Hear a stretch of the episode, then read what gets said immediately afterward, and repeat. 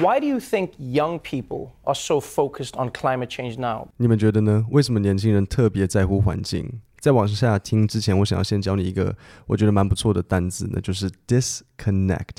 这个单字你们一定都知道，就是就是断线。例如像手机忽然之间讲话讲到一半，然后断线。但是 disconnect 在你等一下听的这个上下文里，它的意思并不是断线。我们先听看看，然后你试着理解，我再来解释。There's a definite um, disconnect between older generations and younger generations when talking about the climate. Why do you think that is?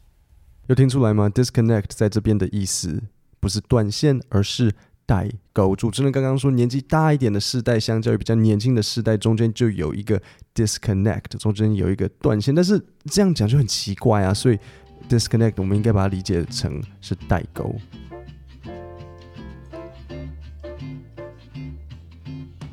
大家好，欢迎收听 Kevin 英文不难，我用轻松聊天的方式教你英文。在今天的节目，我要分享 Greta Thunberg 在 The Daily Show 上面的访问。今天是第二集的分析，星期三的时候是我们的第一集呢，还没有听第一集的人可以先去听听看。然后我顺便讲一下，我的这些参考讲义从之后都会是用 email 的方式寄出，所以你只要滑到画看下面的说明里面，然后去点连接，输入你的名字和 email。以后所有的 podcast 讲义就会直接寄到你的信箱里面。那所以刚刚我讲到 disconnect 在这边是代沟而不是断线，那这就很好，你就可以把它学起来。可以怎么用呢？你就可以说，好，可能你在跟一个外国人解释说，好，我跟我父母之间有一个代沟，他们想要我赶快结婚生小孩，可是我不要。你就可以讲说啊，There is a disconnect between my parents and me. They want me to get married and have children at a young age, but I don't want that. 那哇塞，这个句型讲出来就很厉害啊！因为首先，disconnect 不是一个很难的单字，因为所以比较不容易错。我知道有些单字好像很棒，可是我常常看到大家就是会用错。那 disconnect 比较不容易错。那你这样一讲，听起来就很专业啊！真的好像，哇，这个人他程度很好。外国人听到你这样讲，他们就会觉得说啊，这个人他一定有在听英文 podcast。所以如果你希望觉得别就别人别人觉得你有在听英文，你先去把这个单词记起来。那这里我有一个单词想要特别讲一下，那就是。definite 意思就是肯定的，所以你听到我们的主持人说，There's a definite disconnect between older generations and younger generations，他就是在说比较老的这个世代跟比较年轻的世代彼此之间有一个很明确的代沟。好，那我们现在就一起往下听听看。I mean, I think it is because we, in a way, feel like it is more a direct threat others feel like I'm I won't be alive then anyway, so screw it. 所以这边其实跟我昨天讲的差不多嘛。这个 Greta 他说，我们身为年轻人的会比较在乎，因为对我们来讲是一个很直接的威胁。你有听到他说 direct threat 吗？direct 你知道就是直接，那间接的威胁是什么？你知道间接的英文是什么吗？间接的英文就是 indirect，所以间接危险的英文就会是一个 an indirect threat。那啊，最后他讲了一个很有趣的片语，那应该其实应该不是说片语了，就是有点像是一个有点像是一个脏话、粗话，那就是 screw it。你可能常常会听到电影或者是电视剧，可能某个角色说啊，算了，这时候你就听他说啊，screw it。那当然，screw it 难听一点的版本就是把 screw 改成 well，就是改成 f 的那个。那当然，我们这是一个家庭的节目，所以我就点到为止。But we, but we, we actually know that. these consequences will face us during our lifetime, mm-hmm. and it is already happening now, and it will get worse. 在这里我要教的单字就是 consequences，意思是后果。然后第二个我要教的单字就是 face。听到 face 的第一个想法应该就是脸，但其实 face 常见的另外一个意思是面对。所以这时候你要怎么呃怎么样子使用呢？你就可以讲说，We will have to face the consequences if we fail。然后后面他讲到面对是什么情况之下面对？你听到他说 During our lifetime，好，our lifetime 就是我们的这一生里。好，那我们就继续往下听听看。And uh, so I think that is why so many young people, especially, care about this. And uh, and of course, the awareness is not as it needs to be. It's not as much as it needs to be. People are still very unaware. Is my experience, and um, so we need to continue. But you can see that young, among young people, the concern is bigger. 好，那这边我要特别强调的呢，就是 awareness 这个单词，意思是觉悟，所以他在讲说 the awareness is not as it needs to be。然后另一个单词我们要讲的就是 unaware。呃，你听到他刚刚讲说 people are still very unaware，所以刚刚有跟你说 awareness 是觉悟，那你现在听到 unaware，unaware 的意思是什么呢？unaware 就是没有觉悟。那我顺便要考你一个字根字首，那就是 awareness 的这个 ness 这个字尾是什么词性？你听到 ness n e s s，那就是名词，有印象吗？听到 ness 你就要知道是名词。那如果是 n 结尾呢？像 e n 结尾，那很多时候它会是一个动词。好，那我们现在就一起往下继续听听看。What do you think people need to learn about climate change? Many people have heard of the climate warming up. Some people have a small understanding of what it means, but what do you think is lacking in the understanding of this issue? 好，那主持人刚刚问来宾什么？他问他说，What do you think people need to learn about climate change？下一句我想要 你们呃特别让你们注意的就是主持人说，Many people have heard of the climate warming up。Heard of，当你听到 heard，你第一个应该想到的会是 hear 嘛，对不对？就是听的这个单词。那呃，当你这个单字搭配 heard of 两个合在一起呢，就会是听说某一件事，就是听闻某一个东西。所以主持人说，Many people have heard of the climate warming up. Some people have a small understanding of what it means. 接下来我要讲的就是 understanding 的这个字，可能你听过的是 understand，像是 I understand。那当它加 ing 变成 understanding，意思又是什么呢？就是指说对某件事情的理解。understand 是动词，但是 understanding 是名词。所以主持人 Trevor 他就告诉我们说，Some people have a small understanding of what it means。好，那两个加起来是什么意思呢？很多人有听说过全球暖化， 然后有些人对全球暖化有稍微的理解。那最后他要问 Greta 说，But what do you think is lacking？in the understanding of this issue。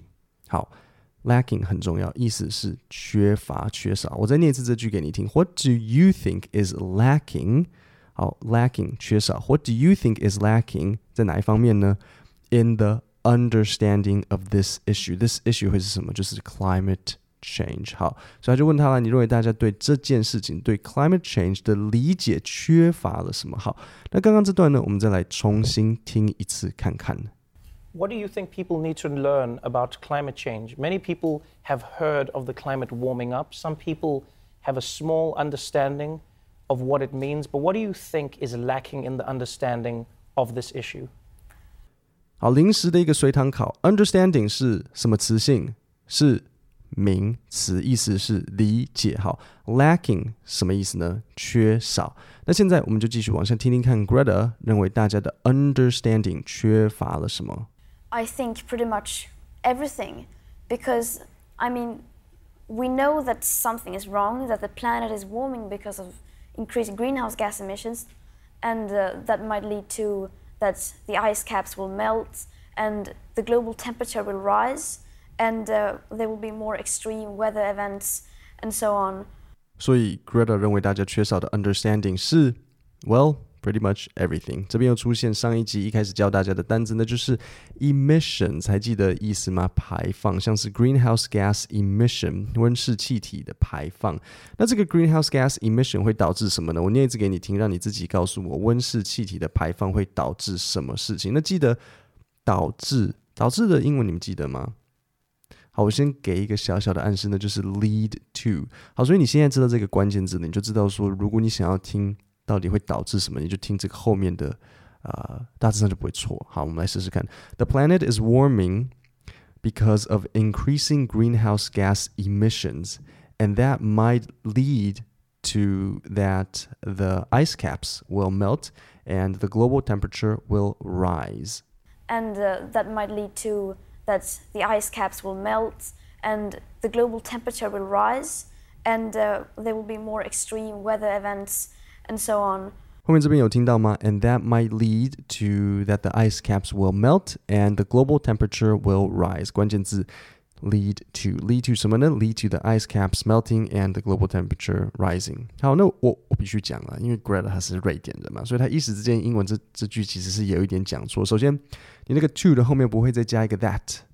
to that 这这这样子听起来怪怪的，这样子是是不对的。句后面会直接加一个，可以加一个，比如说像动名词，嗯，因为 to 后面可以加 something，OK，so、okay? 某个事件，那动名词是一个名词，所以就可以当做那个 something。所以我会说 that might lead to 好的 ice caps melting and the global temperature will rise，或者你要讲 the global temperature rising，其实也都 OK。好，那在往下听之前，我有一个很重要的句型要特别强调，那就是 how severe。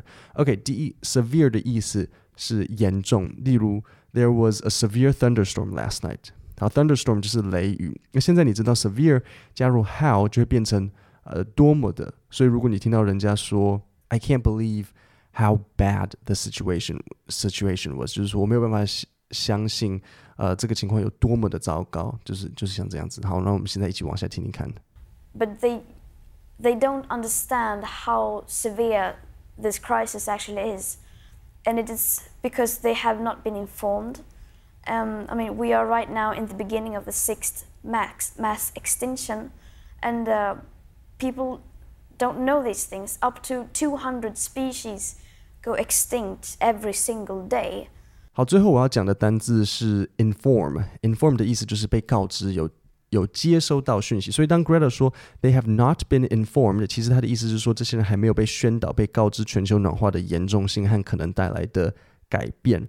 然后最后他说 up to two hundred species，species 就是种类，up to two hundred species go extinct every single day。好，那最后一句我想要考一下你，up to two hundred species go extinct every single day。extinct 就是绝种，那所以按照他这样的讲法，一天有多少动物在绝种？up to two hundred，两百、两百五、八十，还是一百九？两百、两百五、八十、一百九。